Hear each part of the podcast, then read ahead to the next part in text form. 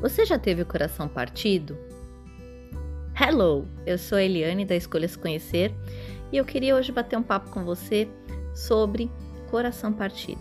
Eu não estou falando aqui sobre o coração partido, de quem perdeu um amor, de quem o relacionamento terminou. Eu estou falando aqui do coração partido no sentido de dividir quem eu sou, dividir a minha história, os meus sonhos, meus planos, meus anseios, meus medos, Sabe aquilo que é íntimo? Sabe aquilo que a gente só conta para o travesseiro? Seria bom que todos nós tivéssemos alguém assim nas nossas vidas.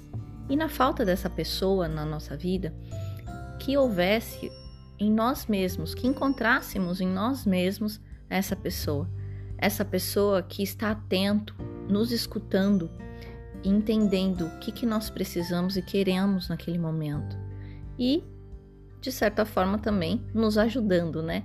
Nos incentivando e encorajando a ir adiante. Essa pessoa interna seria a nossa consciência, né? Mas eu queria contar também para vocês a minha ideia de coração partido e onde ela nasce. Quando era criança, eu acreditava que quando eu amava uma pessoa, meu pai, minha mãe, meu padrinho, minha madrinha, meus irmãos, eu dividia um pedacinho do meu coração, eu partia um pedaço do meu coração. Sabe como quem parte pão? Então eu entendia que um pedacinho do meu coração ia para essa pessoa e um pedacinho do coração dessa pessoa vinha para mim. Então na minha cabeça, o meu coração ele era todo colorido, vários tons de rosa, vários tons de vermelho, vários tons de vinho. Enfim, era uma verdadeira coxa de retalhos.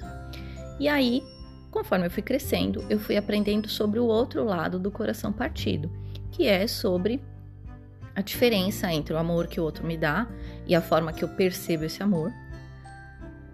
E, isso é se eu recebo esse amor, porque às vezes a gente está sendo amado e não está recebendo esse amor.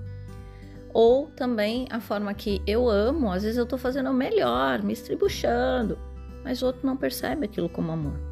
Ou também não recebe aquilo como amor. E aí uh, eu fui entendendo que aquele coraçãozinho partido, colorido, não existia. O que existia era aprender a cuidar de mim e administrar o quanto eu dou, o que eu recebo. Então, receber, né? A gente quer receber, a gente é guloso, né? Quer receber, quer ser amado e tal. É mais difícil a gente querer dar. Mas eu venho aprendendo essa regulação, né? É, antes eu ficava machucada e regulava. Então, tipo, eu não, não divido mais. Não, tá bom, também não vou te amar. Aí agora eu tô aprendendo a regular no sentido de cuidar de mim mesma, né? No sentido do quanto eu dou e do quanto eu recebo. E aí eu queria saber de você, faz sentido isso tudo? Me conta.